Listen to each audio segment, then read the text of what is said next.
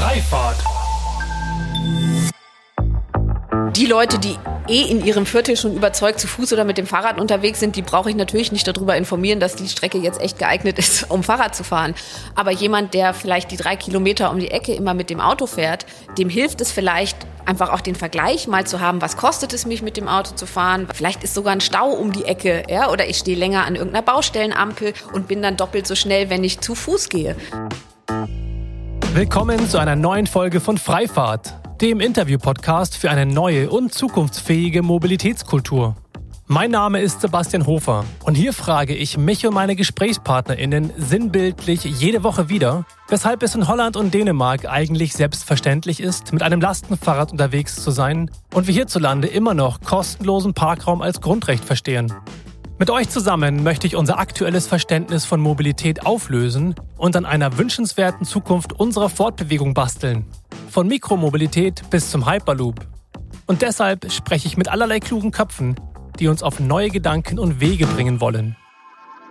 Grüß Gott, Servus und herzlich willkommen zu dieser ersten Spezialfolge zum Citizens Lab, das während der IAA Mobility am Marienplatz aufgebaut ist. Zusammen wollen wir, also die Programmorganisatoren von Green City Experience aus München und ich, jeden Tag all jenen einen kurzen Einblick in dieses großartige bürgernahe Forum bieten, die nicht zum Marienplatz kommen können. Denn das Citizens Lab feiert dank des neuen Konzepts der IAA dieses Jahr eine Premiere und hat das Ziel, viele der aktuell heiß diskutierten Facetten rund um das Thema Transformation der Mobilität aufzugreifen. In kurzweiligen, ja, teils auch partizipativen Formaten diskutieren BürgerInnen mit VertreterInnen, zum Beispiel aus Wirtschaft, Politik, aber auch zivilgesellschaftlichen Organisationen, wie wir uns in Zukunft fortbewegen. Dabei geht es nicht nur um technologische Innovation, sondern auch um gesellschaftliche Teilhabe und Klimaschutz. Und in dieser ersten Folge spreche ich heute mit Dr. Mara Kohl und Andreas Reichert. Mara leitet beim Zentrum Digitalisierung Bayern den Bereich der Mobilität und schaut mit ihrem Hintergrund in Ethnologie und Psychologie mit einem ganz ungewöhnlichen, aber umso wertvolleren Blick auf das Thema Digitalisierung der Mobilität.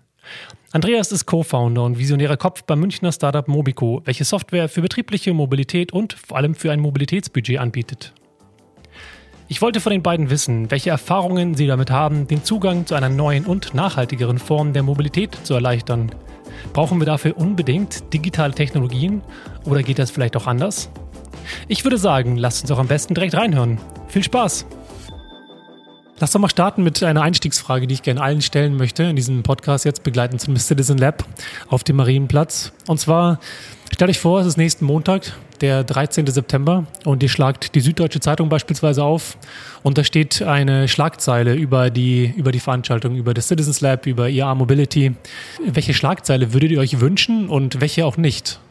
Ähm, ich würde mir, glaube ich, wünschen, ähm, zu sagen, integrierte Mobilität erhält auf der IAA neuen Wind. Das wäre eine Schlagzeile, über die ich mich wirklich freuen würde. Äh, eine Schlagzeile, von der ich eher enttäuscht wäre, ginge in die Richtung, äh, Automobilindustrie präsentiert sich auf äh, Leitmesse. Okay, Andi, was würdest du gerne sehen und was nicht? Also für mich steht das ganze Dialogthema im Vordergrund. Deswegen würde ich da sowas sehen wie Dialog funktioniert, IAA den Bürgern wieder ein Stück näher gerückt. Also eigentlich anlehnt an das, was du auch gesagt hast, dass es nicht im Zentrum steht, einfach nur die Angebotsseite von der Technologie her weiter in den Vordergrund zu rücken, sondern was kann die Technologie am Ende für den Menschen Gutes tun. Und ähm, dementsprechend, was sollte da nicht stehen? Ähm, ja, die Kluft wird immer größer. Äh, die, die bürgerliche Mitte findet sich nicht im Mobilitätsangebot der Zukunft wieder. Also man merkt schon, ich komme nicht aus dem Marketing, aber ich glaube, so inhaltlich wäre das das, was ich mir wünschen würde. Okay, du sprichst davon von Dialog und was Technologie leisten kann für Menschen. Ähm, jetzt ist ja Genau, die, die IA Mobility in der Vergangenheit schon eher so gewesen, dass eben neue Fahrzeuge vorgestellt worden sind und es viel um Technologie ging. Hier im Citizens Lab geht es eben um was anderes. Hier geht es explizit darum, in Dialog zu treten mit den BürgerInnen von München vor, nämlich natürlich aber auch alle, die sonst so da sind. Wir sind mitten am Marienplatz und laden jeden ein und jede ein, hier vorbeizukommen, kostenlos reinzukommen und sich eben auf den Veranstaltungen zu tummeln, zuzuhören und zu partizipieren. Gestern beispielsweise am Dienstag gab es ein Format, da ging es eben explizit darum, ähm, wir hören schon, die LKWs fahren hier auch vorbei.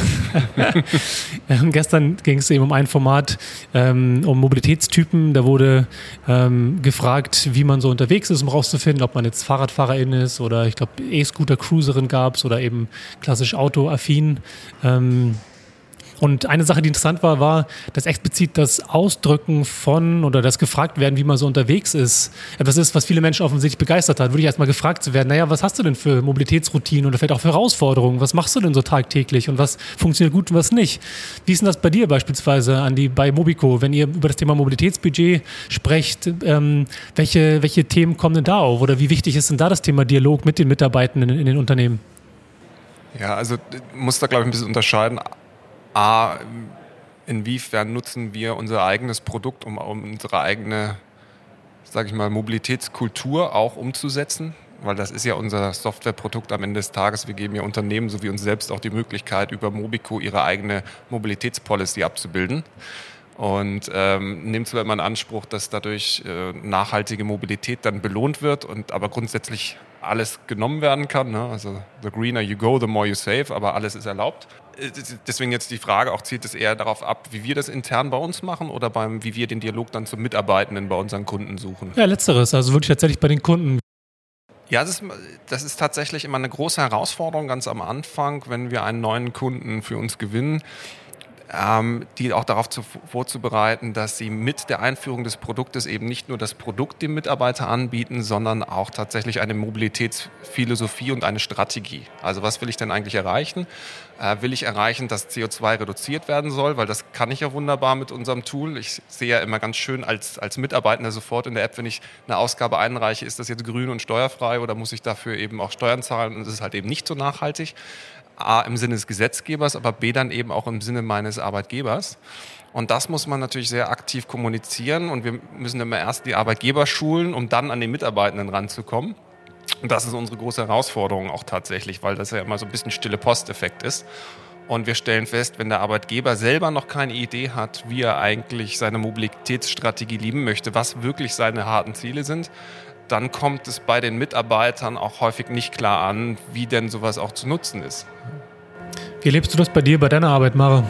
Genau, also ich, ich stelle fest, dass tatsächlich Mobilitätsthemen ähm, einfach für ganz viel Diskurs sorgen und einfach irgendwie jeder so ein kleiner Experte ist, weil man eben, ne, so wie du sagst, so welcher Mobilitätstyp bin ich und äh, Leute antworten darauf gerne. Ähm, das ist sowohl im privaten als auch in, im beruflichen Umfeld so, ja, dass, dass eigentlich jeder irgendwie so eine Meinung hat und Erfahrungen im Alltag und sich damit einfach auch als Experte und als äh, so ebenbürtiger Diskussionspartner fühlt. Also das ist tatsächlich zu ganz spannenden ähm, Auseinandersetzungen, sowohl sozusagen in, in dem privaten Umfeld als auch in dem beruflichen Kontext, wenn man da einen Workshop oder auch eine größere Veranstaltung hat, ähm, organisiert weil einfach jeder was beizutragen hat aus seinem persönlichen Umfeld, seinem persönlichen das alltäglichen stimmt, ja. Erleben ne? und entsprechend auch starke Überzeugungen einfach mitbringt, weil ich glaube, bestimmte Dinge einfach für bestimmte Leute super gut funktionieren und man da dann aus der eigenen Brille ähm, das irgendwie auch auf andere überträgt, ja, oder gerne sein eigenes Mobilitätsmodell ähm, auch bei den Nachbarn, Freunden, Kollegen, Menschen äh, in der gleichen Stadt sehen würde. Total. Und das nächste ist ja das Mobilitätsmodell, aber natürlich auch die eigene Überzeugung. Ne? Das wird dann auch ganz schnell zu so einem Werte, äh, zu einer Wertediskussion, bei dem man natürlich gerne auch mal den anderen oder die andere überzeugen möchte. Ihr, ihr arbeitet ja beim Zentrum Digitalisierung Bayern, bei dem du ja ähm, die Leitung des Themas Mobilität inne hast. Ähm, sehr stark auch logischerweise über, um Digitalisierung. So, es geht äh, sicherlich in Teilen darum, mit Digitalisierung Probleme zu lösen, die wir aktuell haben. Ne? Das Thema eine App, mit der man alles erreichen kann. Mobility as a Service ist so ein Stichwort natürlich. Wenn wir das jetzt so zusammenpacken, das eine, so dieses Thema Dialog und eigentlich mal zuhören, was Menschen tagtäglich für Herausforderungen haben, auf der anderen Seite aber mit, mit äh, Bits und Bytes, mit Nullen und Einsen auf das Problem zu werfen. Ist das, sind wir an dem Punkt schon oder wie, wie verbindet ihr das alltäglich? Also wir bewegen uns auf die Lösung hin, würde ich mal sagen. Okay, das ist eine schöne. Ähm, wir sind noch ein ganzes Stück davon weg, dass es funktioniert. Für mich ist nämlich, also am Ende des Tages, wenn ich sozusagen die Lösung habe, die ich mir aktuell vorstelle, also das, was Digitalisierung können soll in der Mobilität, meiner Meinung nach, dann ist es benutzerorientierte Mobilität zu ermöglichen. Also, dass ich als Nutzer von Mobilität meinen aktuellen Bedarf abgebildet bekomme. Ähm, das könnte sein, dass ich in der App eingebe, ich möchte von A nach B und habe heute noch drei Koffer und zwei Kinder und irgendwas zu transportieren, dass dann das Auto auch die beste Lösung sein kann für diese spezifische Strecke heute mit meinem konkreten Bedürfnis. Und dass ich dann aber, wenn ich morgen zum Beispiel auch die gleiche Strecke wieder ähm, zurücklegen muss, aber vielleicht mit weniger Gepäck und äh, nur meinem Rucksack oder so, da dann ein Fahrrad, ein E-Scooter, vielleicht auch mal eine Strecke zu Fuß in Frage kommt. Und ähm, um das zu ermöglichen, dass eine, eine App solche Vorschläge machen kann, müssen halt alle Mobilitätsmodi da zusammenlaufen, um praktisch wirklich eine bedarfsgerechte Mobilität zu ermöglichen. Heißt das aber letztendlich, dass man davon ausgehen kann, dass wir als Bevölkerung gar nicht genau wissen, was es alles gibt, weil wenn ich sozusagen eine, App brauche, die mir sagt, guck mal, du kannst doch zu Fuß gehen oder hey, du kannst doch Fahrrad fahren, dann ist das ja eigentlich so ein bisschen irgendwie seltsam, weil wir wissen doch, dass wir das machen können. Die, ich glaube, da ist ganz viel Potenzial drin, die Leute mal auf Ideen zu bringen, den täglichen Weg mal anders zu machen. Ähm, die Leute, die eh in ihrem Viertel schon überzeugt zu Fuß oder mit dem Fahrrad unterwegs sind, die brauche ich natürlich nicht darüber informieren, dass die Strecke jetzt echt geeignet ist, um Fahrrad zu fahren. Aber jemand, der vielleicht die drei Kilometer um die Ecke immer mit dem Auto fährt, ähm, dem hilft es vielleicht, einfach auch den Vergleich mal zu haben, was kostet es mich mit dem Auto zu fahren, was hat es für Klimaauswirkungen, ähm, wenn ich diese Strecke mit dem Auto fahre. Vielleicht ist sogar ein Stau um die Ecke, ja, oder ich stehe länger an irgendeiner Baustellenampel und bin dann doppelt so schnell, wenn ich zu Fuß gehe. Ähm, in diese Richtung zu gehen, einfach Menschen Möglichkeiten aufzuzeigen, wie man den Weg zurücklegen kann. Ich glaube, das hilft im Sinne einer Verkehrswende ähm, im Prinzip Lasten über verschiedene Transportmöglichkeiten zu verteilen. Du blickst ja auf das Thema auch als, ähm, aus einer besonderen Perspektive, weil du ja Sozialwissenschaftlerin bist und Intologin. Ähm, ich kann mir vorstellen, dass es auch interessant ist, auf der einen Seite eben die technologischen Möglichkeiten zu sehen, der Digitalisierung auf der anderen Seite, aber sich ganz gut auszukennen, auch mit menschlichen Fähigkeiten und vielleicht auch Unfähigkeiten mit so Sachen umzugehen. Ist das wie, was gibt es da so irgendwie ähm, Gedanken oder vielleicht eine, eine Anekdote, ähm, bei der du festgestellt hast, dass die beiden Welten eigentlich noch nicht so gut zusammenpassen oder vielleicht auch sehr gut zusammenpassen schon? Also ich, ich glaube tatsächlich, dass da ein ziemlich großer Gap ist, sozusagen ähm, in der Kommunikation, wenn ich mir jetzt neue Technologien anschaue und sozusagen, wie sie benutzt werden sollten, könnten oder was Menschen dann tatsächlich damit machen oder wie sie sich dran trauen auch an neue Technologien. Ich finde es immer ganz plakativ, wenn man so die ganzen fancy ähm, Assistenzsysteme in den neuen Autos anschaut, ja, die ganz wenig gebucht werden, äh, also in Neuwagen gekauft werden und auch relativ wenig genutzt werden, einfach weil die Leute sich nicht dran trauen oder sagen, ich fahre doch selber, ja, ähm, und ich habe Spaß daran und ich möchte mein Auto irgendwie selber fahren, wenn ich denn schon Auto fahre, ähm, und damit gar nicht in die, gar nicht erfahren, was so ein Assistenzsystem oder wie, wie es entlasten kann ähm, in meinem eigenen Fahren. Und ich glaube, da muss ganz viel ähm, Arbeit noch reingesteckt werden oder das hat im Moment noch sehr oder viel zu wenig Aufmerksamkeit, dass man Menschen einfach mitnehmen muss, auch mit neuen Transportmodi und neuen Möglichkeiten ähm, einfach erklären tatsächlich, äh, wie funktioniert das, wie kann ich damit umgehen. Und ich glaube, was auch ganz wichtig ist, Möglichkeiten zum Ausprobieren zu schaffen. Ja, nicht immer nur alles abstrakt äh, irgendwo äh, über Medien oder sowas zu verbreiten, sondern äh, Stichwort sowas wie ein Living Lab, ja, wirklich in den Vierteln Mobilitätsmöglichkeiten zum Ausprobieren zu haben. Ähm, einfach um sich auch daran zu gewöhnen, im täglichen Straßenbild an ein ganz diverses Zusammenspiel äh, verschiedenster, auch neuer Technologien. Andi, was mich interessieren würde, nochmal aus deiner Perspektive ist, gestern war auf dem Panel Quo Vadis Automobil, wo der Professor Kesselring da war, der Herr Becker von BMW und Frau Wankel von der IG Metall aus München. Da wurde eine Sache gesagt, die fand ich ganz interessant. Und zwar ähm, sagte der Herr Becker von BMW, dass BMW nicht daran hänge, äh, Autos auch innerhalb des Altstadtrings weiter nutzen zu dürfen. So, es geht eben darum, Sie haben davon gesprochen, dass Sie primär eine Pendlerfirma sind, dass selbst Ihre MitarbeiterInnen äh, pendeln, aber auch Ihre Autos verkauft werden an Menschen, die primär pendeln und also weitere Strecken zurücklegen als diese ein, zwei, drei Kilometer innerhalb bei der Stadt. Das fand ich überraschend, ehrlich gesagt, so. Und wenn wir an das Thema äh, Mobilität leichter gestalten denken, ähm, welche Rolle spielt denn das Thema Ausprobieren, was Macher gerade angesprochen hat? Aber was, welche Rolle spielt auch das Thema, dass der Arbeitgeber eben gerade bei dem Pendelwegen jeden Tag so ein bisschen nudgt, so ein bisschen sagt, hey, pass mal auf, das und das wäre eine nachhaltigere, eine günstigere, eine schnellere, eine was auch immer Alternative für deine Mitarbeitenden? Ja, also das Thema Nudging ist für mich ein ganz wichtiges Thema.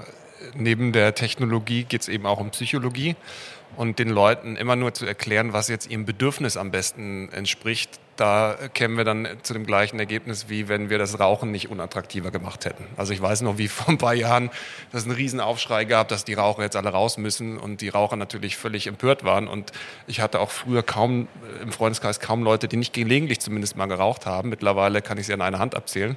Und ich glaube, das liegt nicht nur daran, dass ich älter werde, sondern dass sie auch entsprechend genatscht wurden. Also da gibt es immer erst einen Aufschrei und hinterher muss man sich aber ganz klar bewusst machen, die Kosten, die ich auch als einzelner Bürger verursache, die muss ich auch tragen. Das heißt, wenn ich mich besonders ökologisch oder sozial ungünstig verhalte, dann muss ich in dem Moment auch die Konsequenzen dafür tragen. Und wenn ich einfach nur von meiner Bequemlichkeit ausgehe und sage, ich möchte immer die Mobilität nutzen, die jetzt halt am bequemsten ist, dann sollte ich diese Green Premium oder diese Social Premium dann auch zahlen an der Stelle.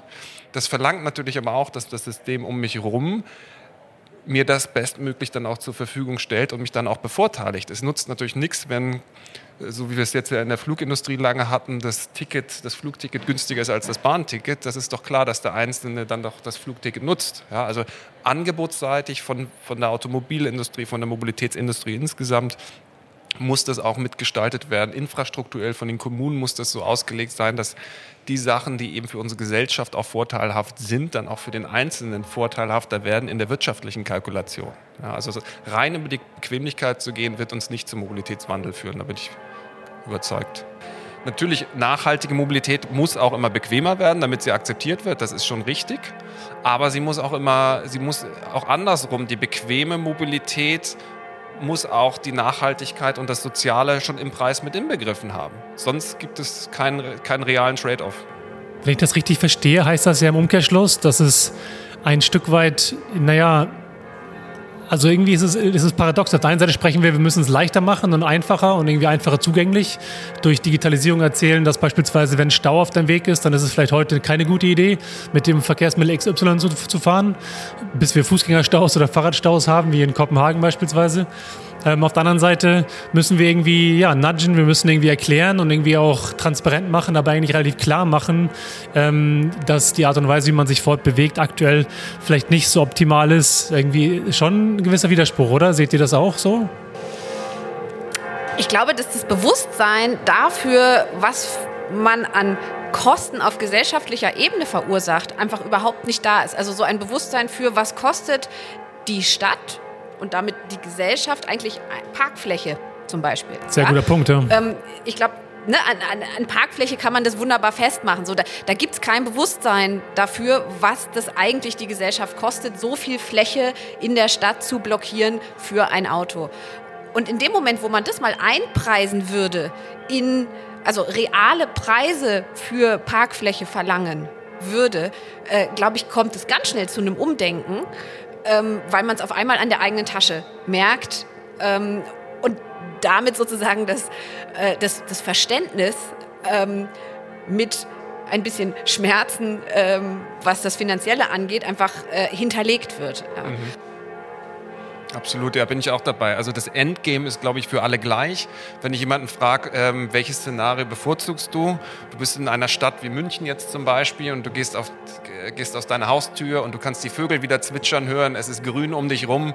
Du kannst dich, wenn du möchtest, sofort mit den Nachbarn von gegenüber auch unterhalten, nämlich nicht nur aus deiner eigenen Wohnanlage, weil da gar kein Verkehr mehr ist, der euch beide trennt. Äh, und du kannst deine Miete wieder zahlen, weil du viel mehr Platz für Wohnraum jetzt hast. Da sind alle dabei und sagen, ja, das ist ja die viel schönere Stadt, als zu sagen, ich habe äh, vierspurige Autobahnen, wie vielleicht in Kairo zum Beispiel, die direkt an meiner Wohnung vorbeifahren. Ähm, und ich glaube, da kann ja auch die Automobilindustrie gerade nicht mehr drum rum, als diesem Szenario zuzustimmen. Und die, wo sich alle nur sehr stark unterscheiden, ist dann, wie komme ich dahin? Ne, das ist so das Endgame. Da sagen alle, ja, so wollen wir eigentlich leben. Wir wollen wieder mehr Lebensqualität haben, äh, trotz der ganzen Herausforderungen. Und wie kommen wir dahin? Ähm, und dann kommen wir nämlich genau zu solchen Themen, wo wir sagen, wir müssen jedem Einzelnen, den Anbietern und auch den Endnutzern transparent machen, was sie eigentlich durch ihr Handeln verursachen und dann selbst selbstverantwortlich auch entscheiden dürfen, ja, um dann entweder diesen Preis auch zu zahlen. Aber das geht natürlich nur bei guter Transparenz. Ja, und da sind wir gerade erst auf dem Weg dahin. Ich habe mir gerade eine neue App runtergeladen, die heißt EcoMove, wo ich dann mal relativ gut äh, meinen CO2-Footprint tracken kann. Ja. Äh, aber da gibt es, glaube ich, noch viel zu wenig Angebot, wo mir überhaupt angezeigt wird, was ist denn mein Footprint überhaupt, ja? ohne dass ich sehr viel Recherchebeitrag leisten muss, um das erstmal herauszufinden. Ich höre auf der einen Seite ähm, so die, den, die, die Anforderung an Bewusstsein raus, dass man sich bewusst machen muss für die Konsequenzen des Handelns, aber auch ähm, auf der anderen Seite das Thema Verantwortung ähm, gegenüber beispielsweise ja, öffentlichen Flächen. Nicht nur einfach zu sagen, naja, ich lebe in der Stadt und irgendwo werden Flächen verteilt und ich akzeptiere das.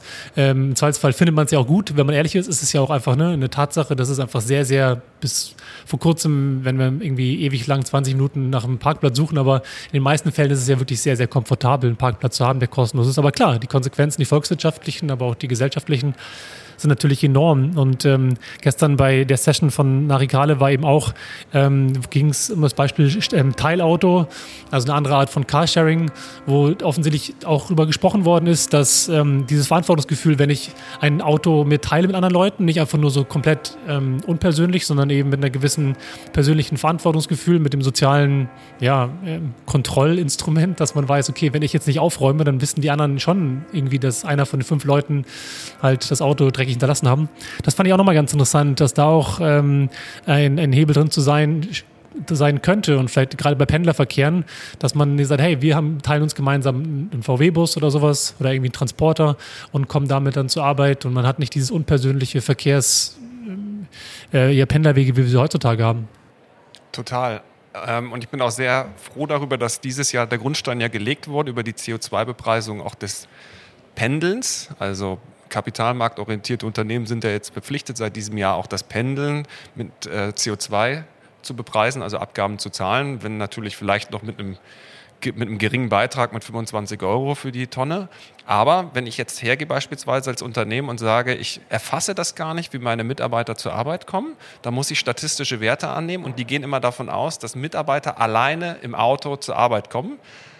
Und wenn ich jetzt aber feststelle, meine Mitarbeiter kommen viel mit dem Fahrrad zur Arbeit oder äh, sie kommen tatsächlich in Fahrgemeinschaften zur Arbeit, könnte ich damit äh, meinen, meine CO2-Abgabe deutlich senken. Und das wird ja in den nächsten Jahren, die wird ja weiter steigen, das ist ja absehbar. Ne? In Schweden sind wir jetzt schon bei 100 Euro und äh, spätestens 2026, wenn es den freien Handel gibt, wird es also noch, noch unvorstellbar sein, wie, wie teuer dieser CO2-Beitrag sein wird. Und dann sollte ich mir Mühe geben, das möglichst gut nachzuweisen und auch ein Interesse haben, das zu minimieren, weil es eben Teil der wirtschaftlichen Kalkulation wird. Ja, und das beginnt dieses Jahr. Ich bin gespannt, wie das, das Jahr dann endet, wenn die Unternehmen dann auch wirklich ihrer Berichtspflicht nachkommen müssen. Ähm, aber ich bin erstmal sehr froh darüber, dass genau diese CO2-Premium da jetzt in der wirtschaftlichen Kalkulation erstmalig auch mit drin ist, auch beim Pendlerverkehr. Das ist auf jeden Fall ein unterstützenswerter und sehr positiver Ausblick, finde ich auch. Ähm, mit ein bisschen Blick auf die Uhr, wir müssen mal zum Ende kommen. Ähm, ich würde mal behaupten, wir können das Gespräch einigermaßen zusammenfassen, auch wenn das immer so ein bisschen schwierig ist, ein langes Gespräch zusammenzufassen, aber so im Sinne von Dialog erfordert ähm, Offenheit für Neues, erfordert auch Transparenz, um Neues zuzulassen, um vielleicht Neues auszuprobieren. Äh, Digitalisierung kann dabei helfen, um Sachen darzustellen, die es vielleicht noch nicht äh, im Bewusstsein sind. Bewusstsein war auch ein Stichwort, über das wir gesprochen haben, auch so mal auch äh, an die eigene Nase zu fassen, festzustellen, ja, vielleicht ist das, was ich tue, weder ökologisch nachhaltig, noch bin ich irgendwie, äh, nutze ich die, die Ressourcen, beispielsweise öffentliche Parkplätze, auf eine Art und Weise, die irgendwie mehreren als nur mir Leuten zugutekommen. Das wäre vielleicht so ein Versuch, das Thema äh, heute einigermaßen zusammenzufassen. Vielleicht noch die letzte Frage abschließend ähm, mit Hinblick auf den heutigen Tag. Wir sind, haben jetzt ja heute Mittwoch, ähm, den ersten sozusagen langen Tag auch auf dem Citizens Lab. Ähm, welches, welches Format freut ihr euch heute? Ähm, welches guckt ihr euch auf jeden Fall heute an? Ja, natürlich von meinem eigenen Fokus sehr bedingt und äh, unserem Fokus bei Mobico sind wir wahnsinnig interessiert an dem Trade-off zwischen Klimaschutz und Wachstum. Man hat es ja, glaube ich, auch gerade an meinen Kommentaren sehr gut gemerkt. Also das würde ich mir heute auf jeden Fall gerne angucken, wenn ich nicht selbst Aussteller wäre, heute auf der IAA. Aber ich kann jeden dazu animieren, sich mehr mit dem Thema zu beschäftigen, ähm, weil äh, wir bei Mobico und ich persönlich der Überzeugung sind, dass es kein Wachstum mehr ohne Klimaschutz geben wird. Also das ist, da sind wir, glaube ich, auch hoffentlich nicht allein. Und deswegen ist es ein Thema, was brisanter gar nicht sein könnte. Also da kann ich mich Andreas nur anschließen. Das ist ein wirklich wichtiges Zukunftsthema und ein echt spannender Trade-off, auch den man, glaube ich, äh, jetzt sehr ernst nehmen muss. Ähm, ein Thema, das mich allerdings auch noch interessiert, ähm, so im Kontext von Technologieoffenheit, ähm, ist die Session zu batteriegetriebenen Autos. Also ob in Zukunft tatsächlich alle mit Batterie fahren werden, möchte ich selber äh, bezweifeln. Ich bin grundsätzlich ein großer Freund davon, irgendwie äh, ne, zu schauen, was ist die beste Lösung. Und ähm, ich glaube nicht, dass ein Antriebssystem die Lösung sein wird. Von daher bin ich total gespannt darauf, ähm, was die Experten äh, in der Runde zu dem Thema zu sagen haben und ob die sozusagen meine persönliche Meinung da entsprechend äh, sozusagen wiederfinde. Ich würde sagen, lass uns im Anschluss drüber sprechen, aber das wird schwierig sein, zumindest auf dem Kanal. Aber wir treffen uns bestimmt und dann können wir darüber reden, wie ihr die beiden Sessions fandet. Vielen Dank für eure Zeit. Hat mir sehr viel Spaß gemacht. Mir auch. Vielen Dank. Vielen Dank.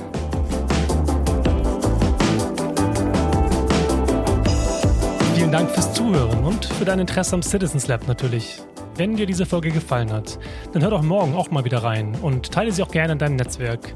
Morgen spreche ich dann mit Dr. Ines Kafkan-Kagan und Nikolaus Gradl darüber, ob es überhaupt möglich ist, allen Teilen der Bevölkerung zuzuhören, auch wenn das eigentlich erstmal schön zeitgemäß und super wichtig klingt.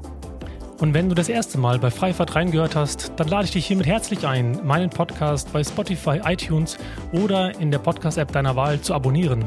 Schön sind übrigens auch immer ein paar Sterne und natürlich ein Kommentar. Freifahrt ist ein unabhängiger Podcast und hier versuche ich möglichst breit über das Thema Mobilitätswende und Mobilitätskultur zu sprechen. Für die Recherche und Produktion brauche ich wie alle unabhängigen Medien deine Unterstützung. Am einfachsten geht das natürlich mit Geld. Auf Steady kannst du Freifahrt längerfristig finanziell unterstützen oder auch auf PayPal ganz einfach einmalig. Die Links dazu findest du in den Show Notes und ich sage schon mal vielen, vielen Dank. Wenn du Kontakt aufnehmen möchtest, findest du mich bei Twitter, LinkedIn oder Instagram unter dem Handle Freifahrt. So, das war's für heute. Mein Name ist Sebastian Hofer und ich freue mich, wenn du in der nächsten Folge wieder reinhörst und sage gute Fahrt und lass die Haare wehen.